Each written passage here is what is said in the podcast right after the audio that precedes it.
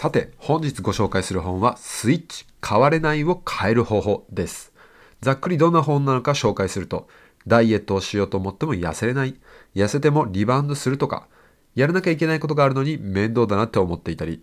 何か変わりたいと思ってもなかなかうまくいかない、そんなあなたの悩みを解決してくれる本です。著者はチップハースさんとダンハースさんのご兄弟。組織行動論を専門として、スタンフォード大学で教鞭を取り、Google でコンサルをしたり、デューク大にて研究をされている大変著名な方たちです。あなたは新年に立った抱負や目標は今でも継続して実行していますか？自分には継続力がないと諦めていませんか？あなたが変われないのはあなたが悪いわけではありません。変わる方法を知らないだけです。今から私と一緒に変わる方法を学んでいきましょう。それでは、レッツゴーまず先に結論をお伝えします。私たちの行動を変えるには感情で心を動かし、理性を持ってその感情をコントロール。そして環境にこだわることで人間は変化を起こしやすいと本書で紹介されています。本書では変化を継続させる大事なポイントが3つあると紹介されていまして、1つ目は感情で、苦痛とか快楽を味わう場所です。2つ目は理性。考えたり分析したりして未来に目を向ける場所になります。脳は感情と理性、常にこの2つのシステムが独立して働いていて、人間の行動に大きく関わっているのだと定義しています。本書では感情のことを動物の像、理性のことを像を操る像使いと表現しています。心理学において脳は感情と理性、常にこの2つのシステムが独立して働いていて、人間の行動に大きく関わっているのだと定義しています。本書では感情のことを動物の像、理性のことを象を操る象使いと比喩表現しています。理性である象使いはリーダーっぽく感じるかもしれませんが、制御するのはとても不安定です。なぜなら象使いは象に比べれば圧倒的に小さいですよね。進む方向で揉めれば象を制御することは不可能。象使いに勝ち目は全くありません。ほとんどの方は多分心当たりありますよね。タバコを禁煙するために、もうこれが最後の一本とかって言いながら、次の日飲み会で普通に吸ってしまったりとか、ダイエットで誘惑に勝てなくて、また明日から頑張ろうとか言いながら甘いものをつい食べてしまったり、結婚式でパートナーに永遠の愛を誓いますとか言いながら数年後には不倫。もう一回でも象が暴れれば、たちまち象使いを制御する術はありません。象である感情や本能の弱点は、怠け者で気分屋であることが明らかです。痩せるという長期的な報酬よりも、今目の前にあるアイスクリームという短期的な報酬に目を奪われてしまうからです。目的地にたどり着けないのは大抵象のせいです。ただ、象は悪いことばかりではありません。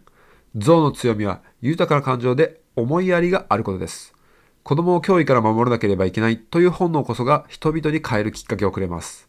目標に向かって進むためには象のエネルギーや勢いが必要なのです。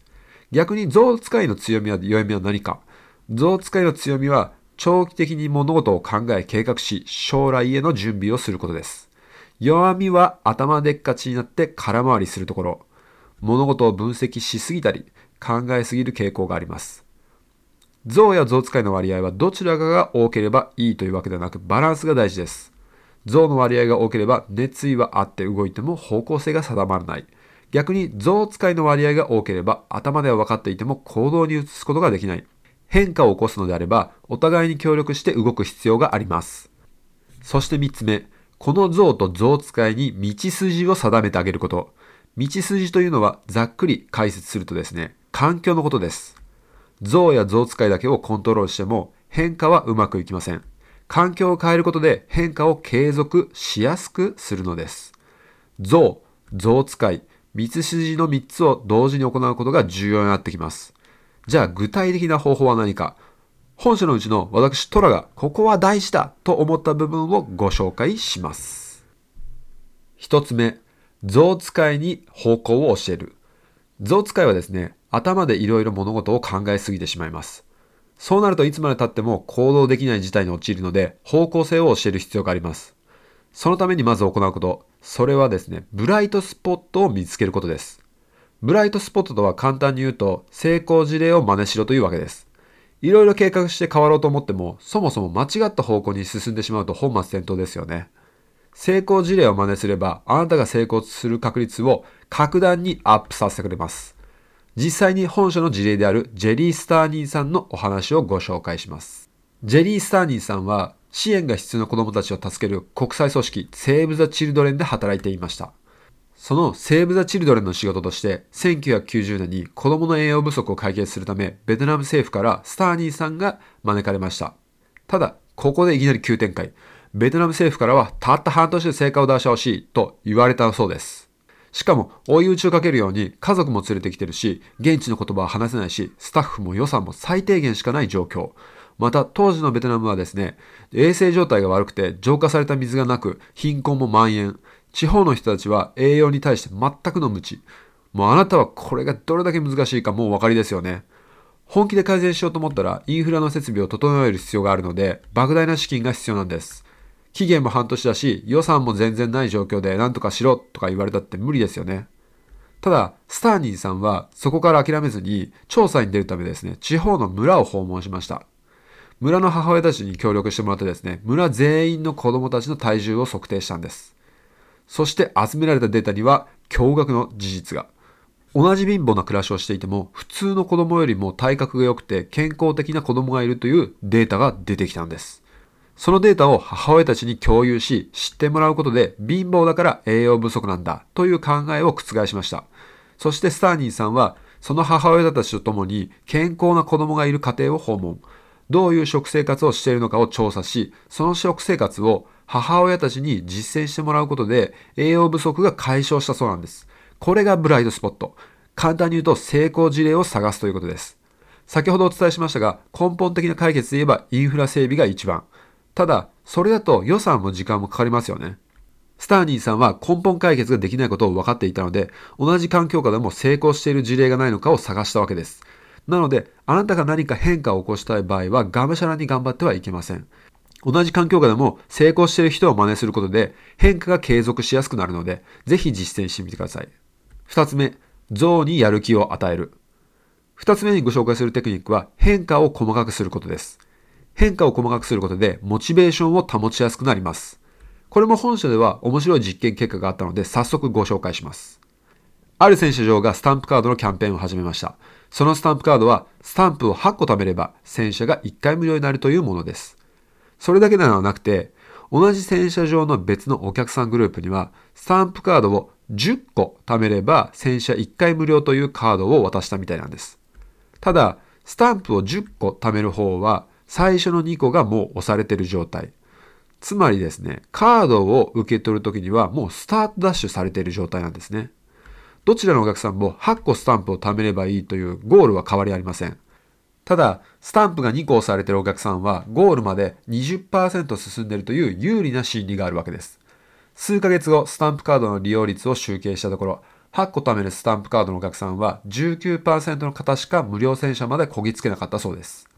一方、2個押されたお客さんは34%の方が無料洗車までこぎつけました。しかも、貯め切るまでが早かったみたいですね。洗車場の実験で分かったことは、人間は思ったよりもゴールに近いと思った方がやる気を出すということです。余談ですが、スタートダッシュがあるとうまくいきやすいのは僕自身も実感しています。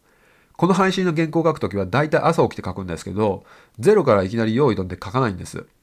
前日に中途半端に書いて終わることによって、次の日すぐに始めれる状況を作れるわけです。最初は朝に用意どんで書いてたんですけど、いざ書き始めると、あ最初の導入の部分なんて書こうとか考えたり時間取られることが多かったんですよね。ただ、スタートダッシュで原稿が書いてある状態にしたら、書くべきことがもう分かった状態で始められるので、時間短縮にもなりました。変化を細かくすることで、自分が進歩しているってことを実感できたんです。象である感情はですね、すぐにやる気をなくして諦めます。あなたもそんな経験ありますよね。だからこそ達成しているという実感や自信が必要なんです。もしあなたが何か行動を変えたいと思うなら、細かい変化を入れることをお勧めします。これまた余談なんですけど、やらなきゃいけないことがあるのに、どうしてもやる気が出ない時っていうのはありますよね。その時は、1分だけ作業したらもう終わるという方法をとってみてください。人間は面白いもので、1分だけ作業をやろうと思って机に向かうと、1分以上やりたくなるんですよ。これは、一度やると決めたものをやり遂げるべきだという一貫性の法則が働くからです。変化を細かくして自分がうまくできる方法を模索してみてください。3つ目、道筋を定めるです。象と象使いに道筋を定めてください。本書では像と像使いに道筋を定めることによって変化を継続することが楽になると書かれています。その中でも私、トラが特に重要だと感じたのが環境を変えるということです。スタンフォード大学の心理学者リーロスさんは論文の中で私たちには人々の行動を置かれている状況ではなく人間性の問題と捉える傾向があると本書で紹介されています。例えばダイエット失敗した時、あ、なんで私ってこんな続かないんだろうとか思ったことないですか？それはですね、実際にはあなたという人間性の問題ではなくて環境の問題であることが多いんです。大きいお皿を使ってご飯を食べればお腹いっぱいまで食べますし、逆にお皿が小さいと少ない量で食べるように適応しやすいんです。自分自身の行動を変えるときには、セルフコントロールを使うよりも環境を変えた方がうまくいくと本書では紹介されています。実際に部屋の模様替え一つで変化を起こしたアマンダ・タッカーさんの例をご紹介します。アマンダさんはですね、ナイキのベトナム支社の最高責任者であるため、仕事がとても多かったそうなんですね。自分のオフィスにこもって仕事に専念したい気持ちもありましたけど、アマンダさん自身はチームとの交流も大事にしたいという気持ちもあったんですね。もう素晴らしい上司ですね。そこでアマンダさんはですね、オープンドア制度を設けて従業員が自分のオフィスに行き来しやすい状況を作りました。それで9ヶ月後に従業員に対して上司の仕事ぶりというアンケートを取ったところ、従業員から話し合いの時間がないとかなりの不満が出たそうなんです。従業員とコミュニケーション取りたくてオープンにしたのに、話し合いの時間がないって意味がわかりませんよね。ただ、実際には従業員は話し合いに来てるのに、アマンダさんは自分の仕事が忙しすぎて、パソコンで何かを入力しながら会話をしているので、従業員たちはそれが起これたみたいなんですね。まあ、そりゃそうですよね。片手間で話されれば、従業員たちからしたら、ああ、私たちの話より自分の仕事の方が大事なんだな、と思うわけですからね。アマンダさんは自分の非を認めて悪い習慣を断ち切るべく環境を変えました。自分のオフィスに小さいミーティングスペースを設けて、従業員と話をしてもパソコンが視界に入らないよう部屋の模様替えをしたみたいなんですね。アマンダさんがやったことはたったこれだけなんですけど、実際に従業員とコミュニケーションが増えて親密な関係を持ってたみたいです。その上、半年後のアンケートでは従業員からの評価も大幅にアップ。部屋の模様替えという環境を変えるだけで自分も人も変えることができるので、これを真似しない手はないですよね。私トラ自身もですね、この原稿を書くときは家で書くのではなく図書館に行って書きます。最初は家で書いてたんですけど、家だとなんとなくスマホ触ったりとか、もうなんかちょっと食べたくなったりとかしちゃうんですよね。だからたまにスタバイとか行って書いたりもしますけど、もう図書館がやっぱ一番集中できるので、図書館で書くようにしています。その方が生産性も一番いいので。なので、もしあなたが何か変われなくて悩んでいる場合は、まず環境を変えてみましょう。はい、それではおさらいです。まずは理性である象使いに方向性を教えるため、ブライトスポットを探しましょう。あなたがダイエットを成功させたいなら、ダイエットで成功した人の真似をしてみてください。願わくば、独自のダイエット法をしている人ではなくて、科学的に痩せる方法で真似をした方がうまくいきやすいと思います。次に感情である象にやる気を与えてください。変化を細かくすることであなたのやる気にガソリンを入れてくれます。象はすぐにやる気をなくしますので自信や達成感が必要です。自分がやる気をなくさない程度に細かい変化を加えてあげてください。最後に象や象使いに方向性を教えましょう。具体的には環境を変えることであなたのやる気をサポートしてくれます。ダイエットであればお皿を小さくしたり、ワンプレートにするとか誘惑がありそうなところには行かないなどですかね。サッカー選手で実業家でもある本田圭佑さんもよく環境にこだわれと言ってますよね。自分を変えるための必須条件なんでしょうね。